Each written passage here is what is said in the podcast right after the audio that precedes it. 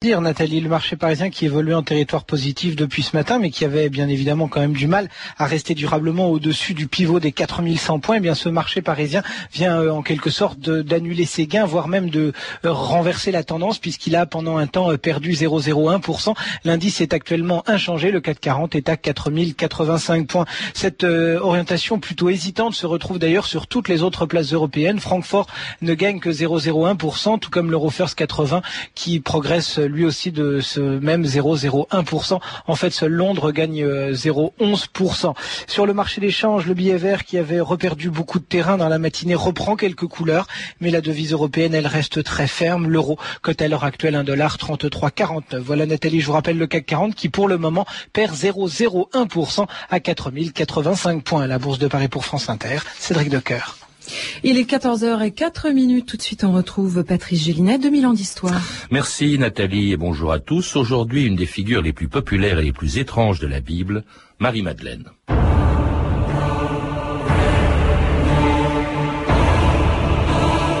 Le Seigneur aimait Marie plus que tous les disciples et il l'embrassait souvent sur la bouche. Les disciples lui dirent, Pourquoi l'aimes-tu plus que nous? Évangile apocryphe de Philippe.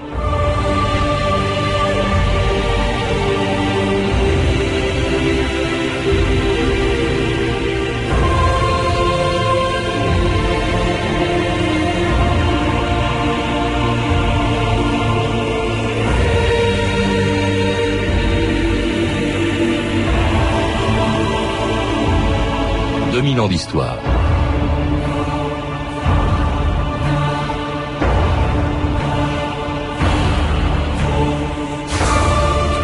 Même si elle n'apparaît que trois fois dans le Nouveau Testament, Marie-Madeleine en est une des figures les plus fascinantes, au point d'inspirer encore 2000 ans après sa mort des livres ou des films très controversés qui ont fait d'elle un personnage central du christianisme, et même dans un film de Martin Scorsese ou dans le Da Vinci Code de Dan Brown, l'épouse secrète de Jésus et la mère de ses enfants. On peut comprendre l'indignation du Vatican même si les évangiles ont accordé eux aussi suffisamment d'importance à Marie-Madeleine pour en faire avant les apôtres le premier témoin de l'événement qui allait donner naissance à une religion nouvelle, la résurrection du Christ.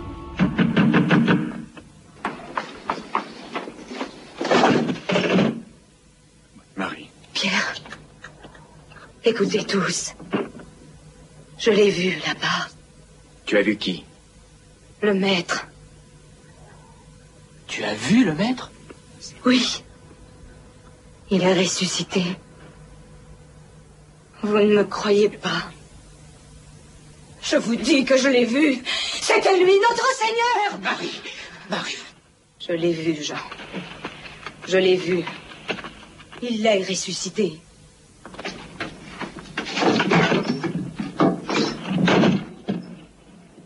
Vous n'avez pas voulu la croire. Quand le maître a rappelé à la vie la ville de Jérus, vous n'avez pas cru non plus. Mais enfin, tu ne vas pas dire que tu crois son histoire.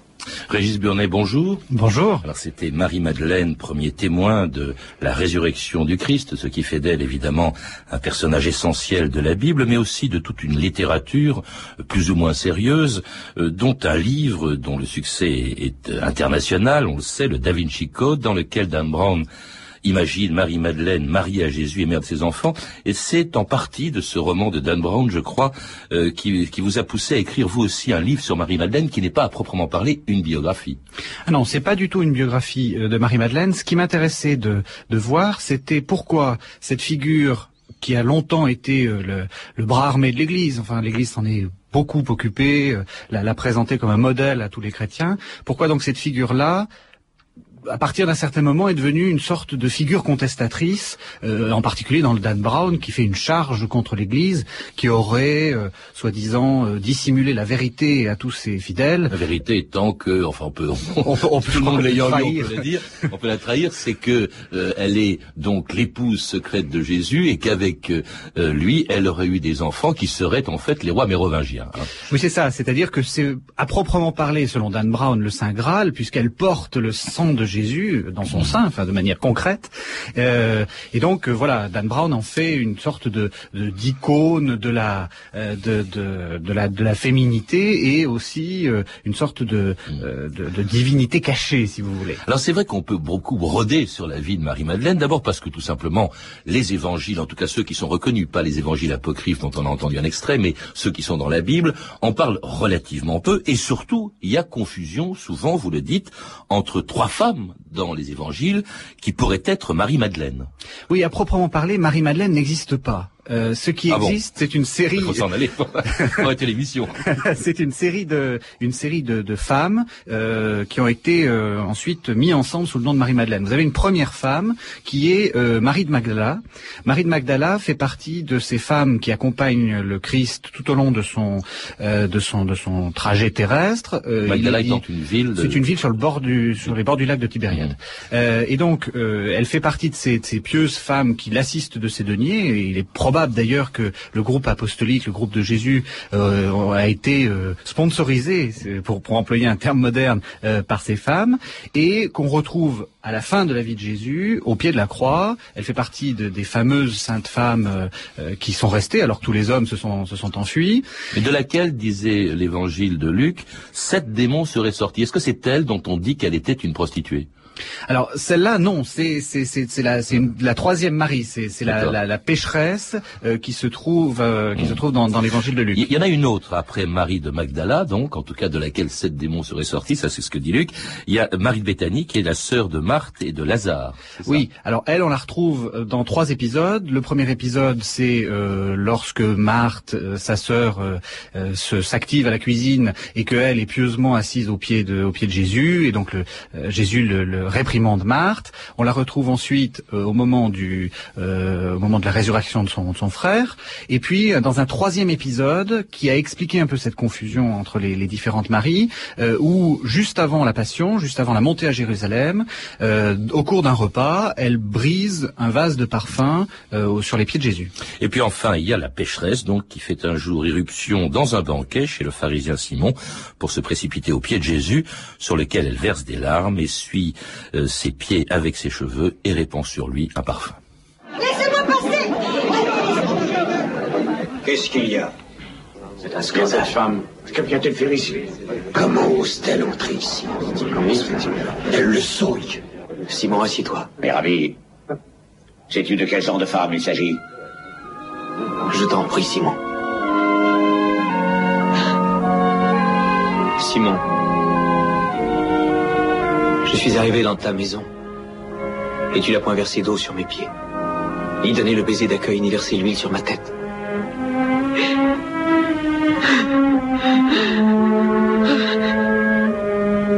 Elle, elle a mouillé mes pieds de ses larmes. Les a essuyés avec ses cheveux et les a oints de parfum.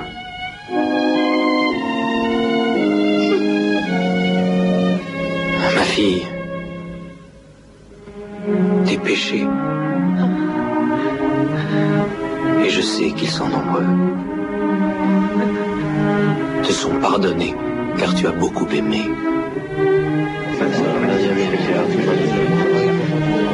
C'était un autre extrait du Jésus de Nazareth de Franco Zeffirelli, parfaitement conforme, lui, au, Nouveau Testament. Là, il s'agit de la troisième Madeleine, la pécheresse, la prostituée. C'est cela, euh, euh, Régis Burnet. Oui, c'est-à-dire que c'est dans un épisode un peu semblable à celui de, de Marie de Béthanie, sauf que Marie de Béthanie n'est pas explicitement désignée comme une pécheresse, alors que là, c'est effectivement une prostituée euh, qui répand du parfum au pied de Jésus, et Jésus là, lui, lui remet ses péchés, lui pardonne. Alors, laquelle de ces trois Marie, Marie de Magdala, Marie de Béthanie ou la pécheresse, et la véritable Marie-Madeleine, Régis Burnet. Parce que je crois que pendant plusieurs siècles, on a les, les chrétiens, les premiers chrétiens ont distingué les trois.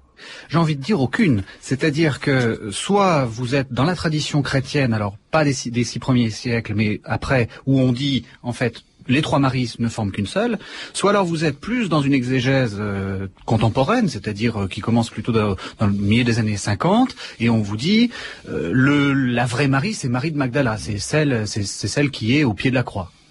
Alors cela dit, j'ai dit que les trois étaient distinctes pendant les six premiers siècles, jusqu'à ce qu'un pape, Grégoire Ier, Grégoire le Grand, décide euh, au, VIe siècle de les réunir en une seule et même personne. C'est ça. C'est ça. Il fait une sorte de, coup de force qui est, euh, comment dire, euh, exégétiquement pas très juste, c'est-à-dire que dans la Bible, il y a quand même trois maris, mais théologiquement très intéressant parce que lui a besoin d'une figure euh, qui, qui soit à la fois une figure de pardon et une figure de fidélité. Euh, puisqu'il se trouve dans une dans une période extrêmement troublée, l'Église est, est, déchirée par des hérésies, et lui veut rétablir l'unité. Et donc il a besoin euh, de quelqu'un qui soit à la fois très fidèle, donc au pied de la croix, etc. Mais aussi euh, qui, soit une, image du pardon. Et donc en mêlant à la fois Marie de Magdala au pied de la croix et la pécheresse pardonnée, il a une seule figure qui pour lui représente l'Église. La fidélité, effectivement, c'est vraiment bon le, le pardon hein, de la pécheresse, la réconciliation, mais la fidélité, c'est vrai que c'est la fameuse scène où elle se trouve, où elle est pratiquement seule avec Marie, la mère de Jésus, euh, au pied de la croix. Alors il faut le rappeler que selon les évangiles, tous les apôtres ont foutu le camp, où ils ont trahi, où ils ont renié Jésus. Ah oui, elle fait, elle fait partie des, des saintes femmes. Le, christianisme euh, est avant tout, et ça Renan le disait très bien, c'est avant tout une religion de femmes avant d'être une religion d'hommes. Hmm. Et puis alors elle est surtout le témoin de la résurrection du Christ quand elle arrive euh, devant le tombeau du Christ et constate qu'elle n'y s'y trouve plus personne. Étranger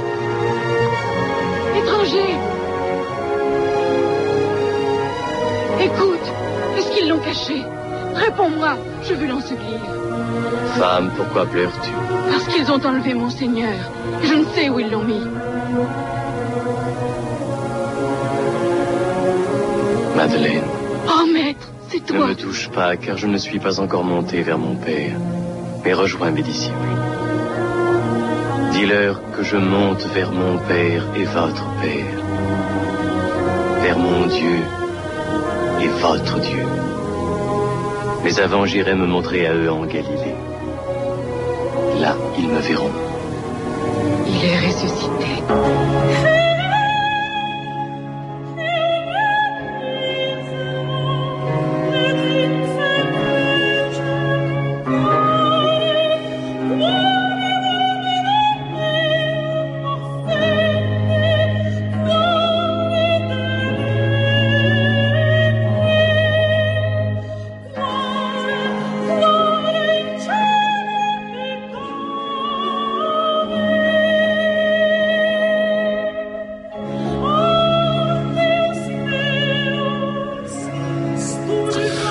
D'histoire aujourd'hui, euh, une émission consacrée à Marie-Madeleine et une belle chanson qu'on entend, hélas, malheureuse et infortunée que je suis, euh, une chanson du XVIIe siècle dédiée à Marie-Madeleine, premier témoin, on l'a entendu, de la résurrection du Christ, ce qui fait d'elle en quelque sorte la première chrétienne. Vous, vous dites même, Régis Burnet, euh, que sans elle, le christianisme n'existerait pas. Moi, je crois que c'était le Christ qui avait fait le christianisme, pas Marie-Madeleine.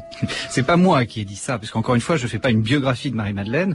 Euh, c'est euh, les, les, dominicains euh, au XIIIe, XIVe siècle qui en ont fait une, leur sainte patronne, puisque euh, c'est la première des apôtres, puisque un apôtre dans le christianisme, c'est celui ou celle qui, qui annonce l'évangile, qui, qui est en fait le fait de la résurrection du Christ. Alors que les apôtres, on l'a entendu aussi, et ça les évangiles le disent, n'y croyaient pas au début à cette résurrection. Oui, Elle est la seule à y croire. Elle est la seule à y croire, et donc très souvent on l'a désignée sous le, le terme d'apôtre des apôtres. C'est mm. celle qui, qui évangélise euh, les Alors ce qui est curieux, c'est que euh, c'est que Risburnet, c'est que finalement elle apparaît assez peu dans les évangiles, dans les évangiles authentiques, ceux que l'on trouve dans la Bible, et elle est beaucoup plus présente dans des évangiles apocryphes dont les textes, dont certains textes peuvent scandaliser. On a entendu le texte de l'évangile de Philippe qui dit que Jésus l'embrassait souvent sur la bouche. Euh, d'abord, rappelez-nous ce que sont ces évangiles apocryphes. Alors, les évangiles apocryphes, c'est en fait les évangiles venu d'autres traditions que la tradition de l'Église euh, majoritaire. Si vous voulez, le, le christianisme à l'époque, euh, enfin à, son, lors de son enfance, si on peut dire, euh, était très morcelé. Chaque communauté avait sa propre théologie, sa propre doctrine, avec une certaine unité quand même, et a produit ses propres textes. Et donc, dans les premiers siècles, il y a eu une multiplicité d'évangiles. Certains ont été retenus, on les a déclarés canoniques, d'autres n'ont pas été retenus. Ce sont les apocryphes. Justement, parmi eux, il y a l'évangile apocryphe de Philippe. Hein, euh, le texte, on l'a entendu au tout début. Le Seigneur aimait Marie plus que tous les disciples et l'embrassait souvent sur la bouche. Là, c'est un Jésus beaucoup plus charnel euh, que, que l'on trouve dans ces apocryphes qui n'ont pas été euh, mis, placés dans la Bible. D'ailleurs, qui a décidé, au fond, que certains évangiles, les quatre évangiles du Nouveau Testament, s'y trouveraient et pas les évangiles apocryphes? Alors, ne me faites pas le coup de Dan Brown, euh, qui Lui, prétend que c'est Constantin. que c'est Constantin. Ouais. En fait, il n'y a, eu- il n'y a pas eu de, de décision canonique euh, avant, avant le concile de Florence, donc on est au XVe siècle. Donc euh, on a mis 1500 ans avant de les fixer.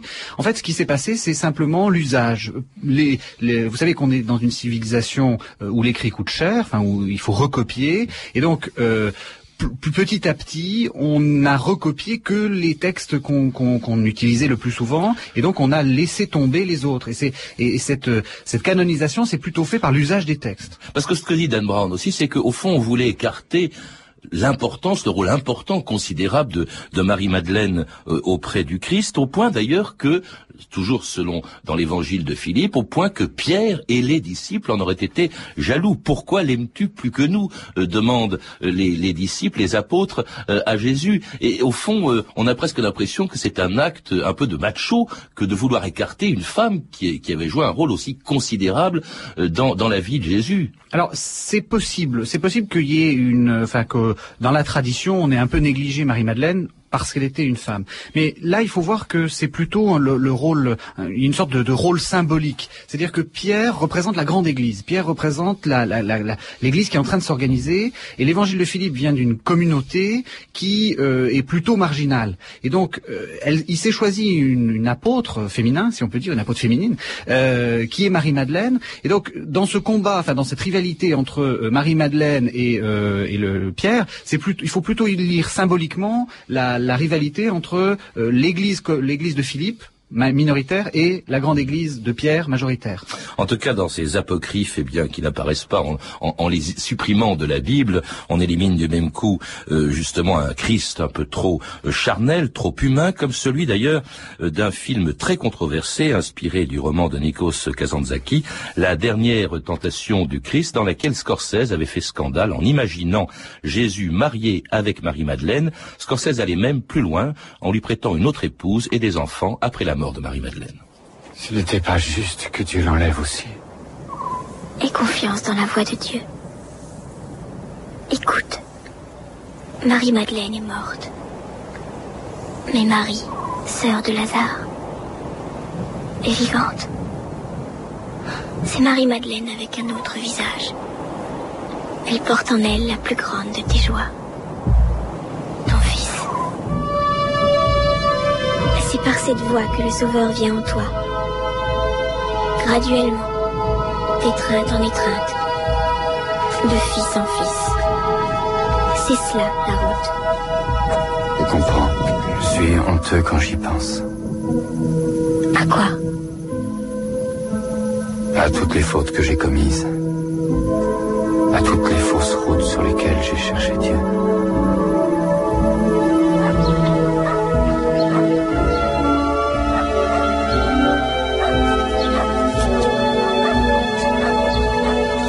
C'était un extrait de la dernière tentation du Christ, avec un Christ ayant des enfants, un Christ très charnel, un, Christ dont Marie-Madeleine aurait été la, maîtresse, et puis ensuite Marie de Béthanie. Un film qui avait fait scandale dans les années 80, je crois qu'il est sorti en 88, euh, Régis Burnet. Vous, vous considérez que c'est un peu injustifié, le scandale provoqué par ce film. Pourtant, il y a de quoi décoiffer, hein, comme on dit. D'abord, c'est un, un très beau film, et en plus, euh, ça se termine plutôt bien pour le christianisme, puisque d'une certaine façon, à la fin, euh, Jésus remonte sur sa croix. Oui, Euh, l'épisode en fait il intervient au moment où il est sur la croix, il est crucifié, il descend, il y a un ange qui vient le chercher, il se marie avec Marie-Madeleine, puis ensuite il a une, une, une vie avec d'autres maris, et puis il regrette tout ça, il remonte sur la croix. Mais enfin Oui, quand même. c'est- C'est-à-dire que c'est la tentation, mais la tentation a été surmontée puisqu'il finit par euh, remonter sur la croix. Donc Mm. c'est tout à fait, au contraire, c'est même tout ce qui est de plus orthodoxe. Alors cela dit, c'est un Christ assez charnel. Il faut rappeler que c'est un très vieux débat dans l'Église que de savoir quelle est la nature réelle du Christ. Est-il un homme? Est-il un Dieu? Et ça, dès les débuts du christianisme, on s'est posé la question, Régis Burnet. Oui, c'est-à-dire que c'est c'est la question de savoir puisque le Christ est une sorte de, de, de mi-chemin entre l'homme et Dieu. Vous savez, dans la théologie euh, chrétienne, euh, il est pleinement homme et pleinement Dieu. Alors s'il est pleinement homme, euh, pourquoi ne connaît-il pas de, de, relations sexuelles? Voilà. donc c'est une question qui qui qui est de qui, qui, qui court les siècles pendant, enfin, et qui est, qui est tout le temps, qui ressurgit tout le temps lorsque lorsqu'on essaie de définir la nature humaine du Christ. Alors on en revient à, Marie Madeleine parce que il y a plusieurs mystères. Hein. Est-elle été ou non la préférée du, du Christ, pour ne pas dire plus. Euh, il y a aussi un, un mystère sur ce qu'elle est devenue après la résurrection. Là, on n'en sait pas grand-chose non plus. Alors, on ne sait rien historiquement. Ça, c'est une, évidence. Euh, que l'on, euh, les vies que l'on connaît sont en fait des vies qui datent du 7e, 8e et surtout euh, 10e, 11e siècle au moment de, des grandes, de la grande mode de Marie-Madeleine, euh, en particulier à Vézelay. Euh, donc, ce sont des, vies de saints, des petites vies de saints. et on, alors, on, nous explique que elle s'enfuit après après la, mort du Christ et elle est poussée par un vaisseau sans rame, sans, sans gouvernail et sans voile euh, vers les, les rives de, de, la Méditerranée, euh, enfin à travers les, enfin à travers la Méditerranée vers les rives euh, de, de, France, et qu'elle s'établit autour de Marseille, et qu'elle finit sa vie à la Sainte-Baume dans une retraite pieuse, étant soutenue par les par les anges, par, et tous les tous les jours montant dans les cieux pour y recevoir le, le message de, de, Dieu. Donc une, une vie extrêmement extrêmement pieuse et repentante, etc. Alors, cela dit, vous avez cité également une autre ville euh, qui réclame, qui se réclame de Marie-Madeleine, c'est Vézelay. Alors, Vézelay, c'est là que se seraient trouvées, à un moment donné, c'est selon un moine du, du XIe siècle, les reliques de Marie-Madeleine, c'est ça? Alors, c'est... Est-ce qu'elle est passée à Vézelay? On n'en sait rien, vous me direz. oui, j'en ai aucune idée.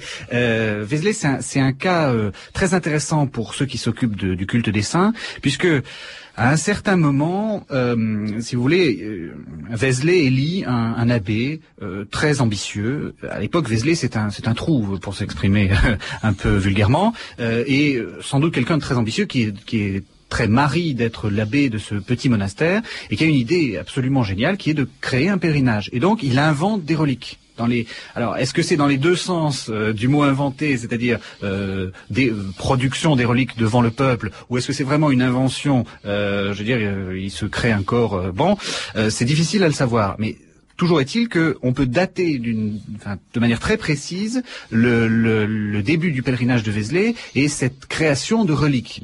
Et justement, tous ces récits de la Sainte-Baume, euh, de, pourquoi, Marie-Madeleine a pu échouer sur les, rivages de France, euh, sont organisés, remis en forme à ce moment-là, justement pour expliquer pourquoi Marie-Madeleine se trouve à Vézelay.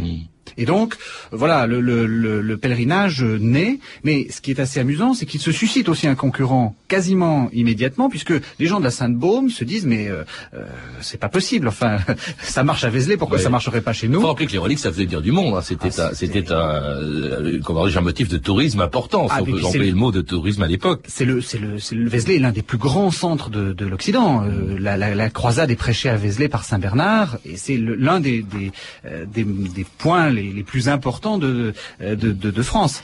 Elle a inspiré, Marie-Madeleine, des quantités de peintres. Par exemple, votre livre, en couverture, un très très beau tableau, tableau de, de Georges de la Tour, euh, et il y a des quantités de peintures. C'est peut-être un des personnages de la Bible les plus représentés euh, en peinture.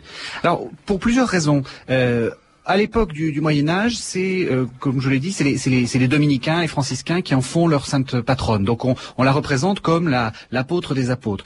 Et puis euh, au XVIe, XVIIe siècle, au moment de la contre-réforme, on s'en sert surtout pour euh, promouvoir le sacrement euh, de la euh, du, du, pardon des, des péchés. Et on la représente plutôt pénitente. Et donc les, les, les, madeleines de la tour sont tout à fait caractéristiques de ça où on la voit une femme belle éclairée par toujours belle avec des longs cheveux avec hein, c'est comme ça qu'elle est toujours représentée c'est les cheveux c'est les cheveux avec lesquels elle, a essuyé les, pieds, du Christ. Et c'est aussi les cheveux de son péché d'une certaine mmh, façon. mmh. et donc elle, elle, est, elle est très fréquemment représentée parce qu'on s'en est beaucoup servi d'une certaine façon. oui justement ce que vous dites, euh, on se l'arrache un peu partout. Euh, vous dites à un moment donné que un saint, ça sert toujours à quelque chose, à transmettre des, valeurs. À quoi sert Marie-Madeleine et quelles valeurs incarne-t-elle Alors, la Marie-Madeleine classique, c'est clair, c'est elle est c'est une figure de la repentance. C'est-à-dire que elle est on la on la prend comme la pécheresse pardonnée et donc tous les euh, c'est le sens des tableaux de la tour, c'est le sens de toutes les méditations en particulier euh, celle du cardinal de Bérulle qui a fait une très belle euh, élévation à Saint, sur Saint-Sur-Marie-Madeleine. Ça, c'est la Marie-Madeleine classique. La Marie-Madeleine moderne, c'est-à-dire celle qu'on retrouve... Mais, la classique, vous, vous évoquez quelque chose, avant de dire la Marie-Madeleine moderne, vous évoquez quelque chose, c'est que cette repentance a poussé, par exemple, à la création de maisons où viennent, où l'on envoie des filles dites perdues, comme on disait autrefois, euh, pour euh, justement se repentir. Il y avait en France les filles de la Madeleine ou les Madelenettes, hein, qui avaient été créées euh, et qui avaient accueilli d'ailleurs, je crois, Ninon de L'Enclos et Madeleine de Chavigny, qui avaient servi au personnage de Manon Lescaut. donc là, on venait, de même qu'en Irlande, il y a des, il y a des, des établissements comme ça où on recevait des, des jeunes femmes, de, très, très rigoureusement d'ailleurs, et qui étaient considérées comme des filles perdues. C'est ça, c'est-à-dire qu'au début, c'était une sorte de, de lieux de charité où on recueillait euh, les, les, les, prostituées de, de, de, la rue. Et puis petit à petit, c'est devenu une sorte de, de carcan assez victorien. Parce que en fait, en France, ça, ça a plutôt périclité, alors que euh, dans le dans le monde anglo-saxon, euh, c'était c'était ça c'est devenu une, une sorte de, de, protection de la société victorienne, au point même que le mot Magdalène dans l'anglais victorien euh, désigne la prostituée.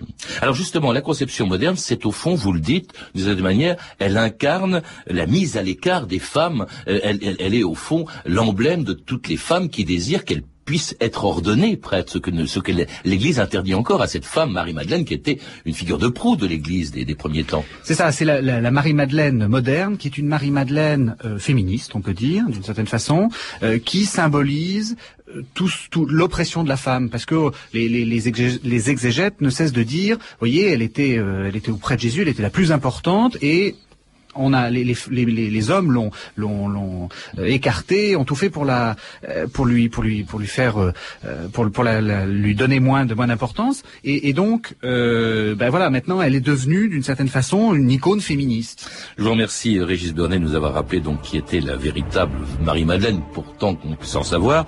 vous le faites aussi dans un livre passionnant Marie Madeleine de la pécheresse repentie à l'épouse de Jésus qui vient de paraître aux éditions du Cerf. Vous êtes également l'auteur d'un que sais-je le Nouveau Testament euh, dont vous êtes un spécialiste. À lire également La vie des saints à travers 100 chefs-d'œuvre de la peinture de Jacques Duquesne et François Lebret, un beau livre qui vient de paraître aux presses de la Renaissance. Euh, ces références sont disponibles au 32 30, 34 centimes la minute ou sur franceinter.com. C'était 2000 ans d'histoire. Merci à Olivier Riotor, Ludovic Aslo, Claire Destacant, Claire et Cédric Joseph Julien, ainsi qu'à Nathalie Salle pour la réalisation.